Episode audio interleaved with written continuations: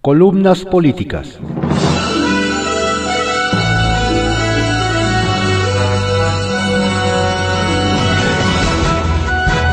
Continuamos con la audiosíntesis informativa de Adrián Ojeda Román, correspondiente a hoy, miércoles 14 de octubre de 2020.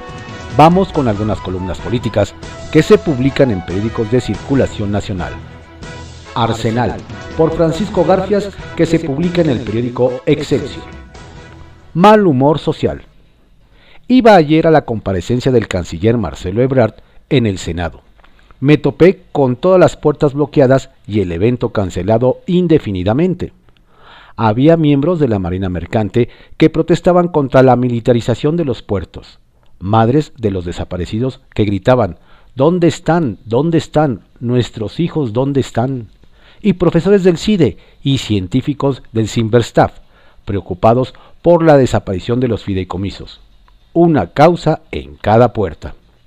Y ya no tardan los padres de niños con cáncer, productores de Chihuahua, taxistas, feministas, directores de cine, deportistas, burócratas, madres trabajadoras, los del Frená y los de Sí por México. Y puede que hasta gobernadores de la Alianza van a faltar muchas puertas. Hablamos con el capitán Antonio Rodríguez sobre la protesta de marinos mercantes por la militarización de los puertos que se realiza bajo el argumento de que hay corrupción, dijo. La CEMAR quiere ocupar lugares que pueden llenar. Nos quieren enseñar algo para lo que estamos preparados. Estudiamos cuatro años en una escuela de ámbito civil. Ellos lo hicieron en un ámbito militar somos diferentes. No es justo que quieran venir a usurpar nuestros lugares. Pedimos respeto. Liliana Quintanar es investigadora del Simberstar y premio de la Academia Mexicana de Ciencias 2017. Estaba fuera del Senado para pronunciarse en contra de la disolución de los fideicomisos de ciencia y tecnología aseguró que están en riesgo los 120 proyectos de investigación y 60 proyectos sobre el COVID-19 que tiene el Centro de Investigaciones y Estudios Avanzados. Estos proyectos son posibles gracias a recursos autogenerados o de proyectos nacionales o internacionales, nos dice. ¿No le creen al presidente cuando afirma que los beneficiarios seguirán con los apoyos, pero en forma directa? Preguntamos. No se trata de creer o no.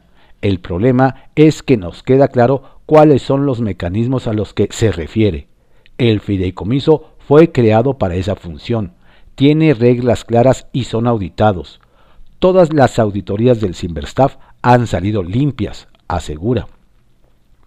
Edgar Ramírez es director de la División de Administración Pública del CIDE. Su protesta es por idénticos motivos tiene claro que no habrá marcha atrás en la desaparición de los fideicomisos, pero dice que la medida no puede aprobarse sin pasar un costo político que haga reflexionar al gobierno. Por lo menos ya logramos atraer la atención pública a un problema, puntualizó. No le cree a AMLO cuando dice que seguirán entregándose los recursos. No es creíble una situación así cuando este mismo año tuvimos un recorte importante en el presupuesto, señaló horas antes, me había enterado de algo que en tres décadas que llevo recorriendo las cámaras nunca había ocurrido. La decisión de posponer en San Lázaro la comparecencia de funcionarios de salud por lo ocurrido la víspera con López Gatel en el Senado. Al presidente y a los morenos no les gustó el trato que senadoras del PAN, PRI y MC le dieron al subsecretario de Salud. ¿Se les habrá olvidado el desmadre que armaban cuando eran oposición? Es pregunta.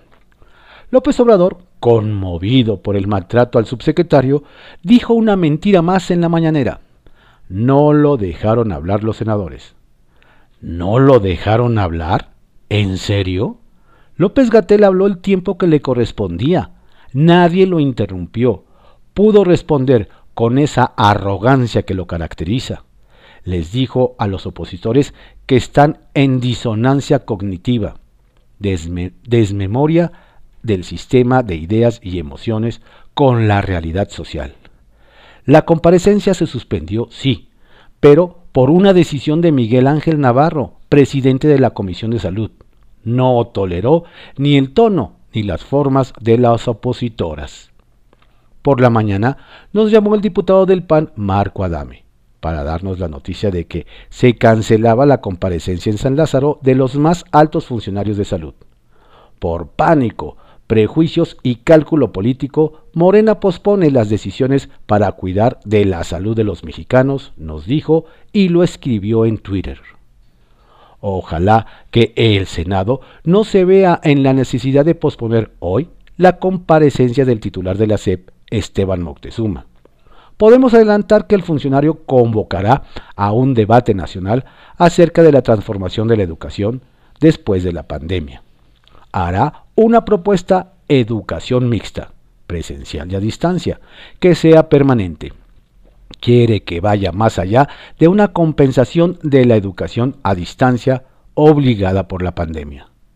En la SEP nos aseguran que este esquema favorecerá un trato más personalizado sin afectar derechos laborales de los maestros. Sobremesa por Lourdes Mendoza que se publica en el periódico El Financiero. Las mujeres de oposición pusieron en su lugar a López Gatel. Para su comparecencia, llegó al Senado en un Jetta blindado. Según yo, solo funcionarios con temas de seguridad tenían derecho a esos coches. Y lejos de rendir cuentas, López Gatel fue como es, altanero y soberbio. Su estrategia, al igual que el día que dijo la fuerza del presidente es moral, no es una fuerza de contagio, y que lo hizo, dicho por él mismo, para provocar a los neoliberales fallida comparecencia. Tres horas con 46 minutos duró la pelea antes de que presto acudiera a su auxilio el presidente de la Comisión de Salud, Miguel Navarro, de Morena, quien decidió pararle la pelea, tirando la toalla y suspendiendo la sesión porque, según él, ya no había las condiciones de civilidad que no fue elegido como representante del pueblo bueno y sabio y no como comparsa del gobierno? Las mujeres de la oposición nuevamente pusieron el ejemplo con la enorme valentía de su cuestionamiento, aunque nuevamente las comparsas del régimen fueron negrito en el arroz. Lili Telles, frontal con argumentos sólidos, lo cuestionó y confrontó, al punto de preguntarle si se atrevía a negar que está lo que ella estaba diciendo, dejándolo callado, petrificado, rematando con un no puede porque la información que tengo me la proporcionaron epidemiólogos que sí saben.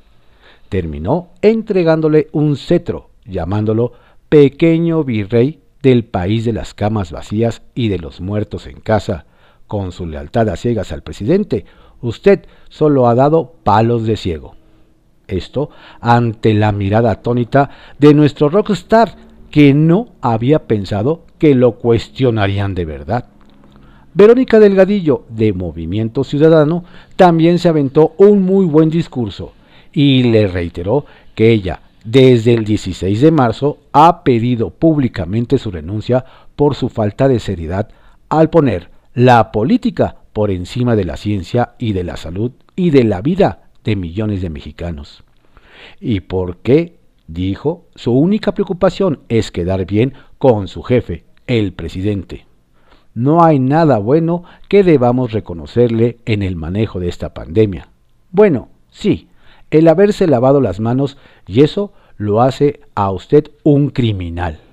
Criminal es aparecer en las revistas de moda cuando las cifras de contagios y de personas fallecidas se disparaban Criminal es haber dicho públicamente que habían domado la curva cuando en realidad estaba pasando lo contrario. Criminal es haber terminado la jornada de sana distancia antes de tiempo. Criminal es abandonar al personal médico a su suerte. ¿Cuántas muertes más valen su renuncia? Porque al parecer 83 mil muertos no son suficientes. ¿Usted podría ver a los ojos a los familiares de quienes han perdido a un ser querido? Marta Márquez, antes de su intervención, tuvo dos apariciones, una con una manta con un texto y una caricatura, que reflejaba tal cual la realidad. La imagen del subse, tapando unas calaveras y el siguiente texto. ¿Cuántos muertos van? Los que usted diga, señor presidente. Después presentó una cartulina con dos imágenes haciendo alusión al etiquetado claro y poniéndolo detrás del sub, que decía exceso de ineptitud, exceso de soberbia. Ya en su discurso le dijo, sobre sus hombros las muertes de los niños con cáncer no puede, doctor. Reconózcalo, renuncie por favor. La güera Reynoso pidió respuesta que no se han dado a millones de mexicanos. Le recordó que él había dicho que un escenario catastrófico sería de 60.000 muertes. Entonces refutó. ¿Cómo se le llama entonces al escenario actual que ya sobrepasó por mucho ese escenario catastrófico? ¿Cómo debemos llamarle si había formas de evitar muertes y aquí hay un exceso de mortalidad no registrada? Basta de mentiras. México necesita que se le hable con honestidad. En cada una de las intervenciones de valientes mujeres, cuando la cámara enfocaba a López Gatel, podíamos ver su enojo, su gran incomodidad, su molestia, su rostro desencajado, pues ya no sintió lo duro, sino lo tupido. A López Gatel le llamaron de todo, que no ha sido serio, ni ha cumplido su juramento como médico, que no pudo enfrentar al presidente y permitió que nuestro país se convirtiera en un verdadero cementerio. Cada muerto fue un padre, hijo, hermano, amigo, una historia. ¿Cuántos más para cambiar la estrategia? Para hacer más pruebas, rastrear y aislar a los contagios y hacer una campaña de verdad para fomentar el uso del cubrebocas? Postdata. Rectificar es de sabios y ofrecer disculpas de bien nacidos. Nos mintió. Usted, Subse, se ha llenado la boca con la cantaleta de que José Narro dejó 307 hospitales inconclusos. Bueno, pues déjeme decirle que el 28 de mayo solicité la confirmación de esta información a la unidad de transparencia. Y después de meses de espera, me llegó la respuesta. ¿Y cuál es la sorpresa?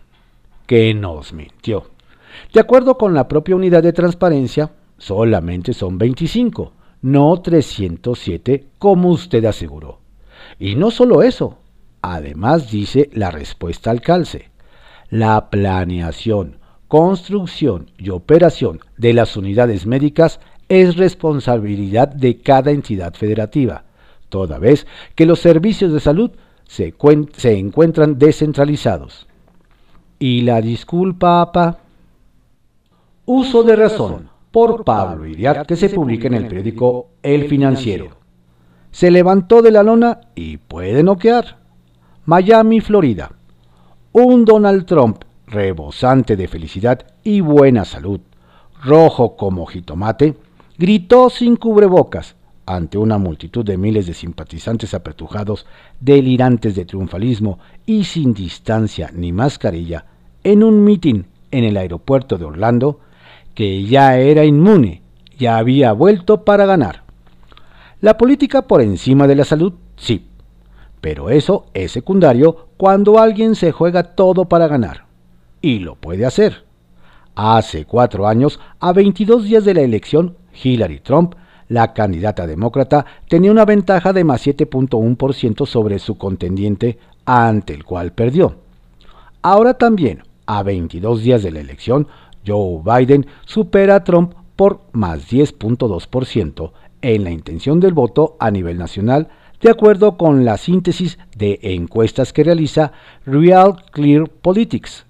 Esos tres puntos perdón, esos 3.1 puntos adicionales a los que tenía de ventaja Hillary Clinton indican que Biden cuenta con un margen más amplio para ganar. Pero cuidado, puede repetirse el cataclismo de las encuestas. Si uno ve a Trump hecho un toro sin cerca por los estados de la Unión y a un prudente Biden que viaja casi de incógnito a lugares con extrema seguridad y alejado de la población, y de riesgos, sabe quién debería gobernar al país más poderoso del planeta, pero no quiere decir que va a ganar. A 22 días de la elección, los estados bisagra o campos de batalla que suelen decidir al ganador presentan una asombrosa similitud a lo que decían las encuestas hace cuatro años. De acuerdo con el promedio de Real Clear Politics, aquí en Florida, Joe Biden tiene más 3.5 puntos de ventaja sobre Trump.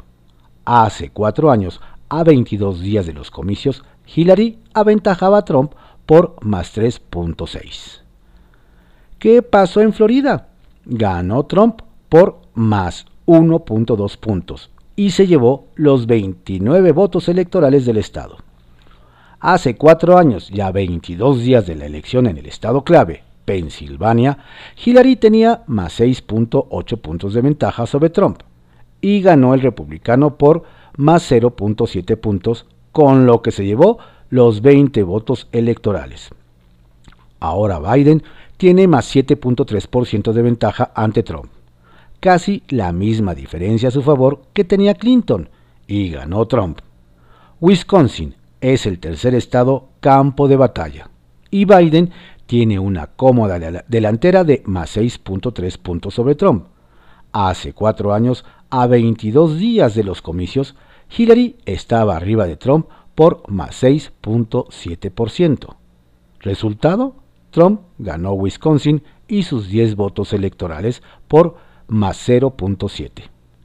En Michigan era aún más aplastante la ventaja de Hillary hace cuatro años a 22 días de la elección de la que tiene hoy Biden. Ahí Clinton estaba más 10.7 puntos encima de Trump y ahora Biden está a más 7.0 arriba. ¿Qué pasó en Michigan? Ganó Trump por más 0.3 puntos. El quinto estado clave es Arizona, donde Biden supera en intención de votos a su contendiente por más 2.7. Hace cuatro años, Trump estaba arriba de Hillary por más 1.0.0 y ganó por más 3.5 puntos porcentuales. De Florida, Trump voló ayer a Pensilvania y luego continuará a otros estados, campos de batalla donde realizará de 3 a 4 eventos diarios sin parar de aquí a las elecciones. Al diablo con la salud y la de los demás, lo que necesita es ganar.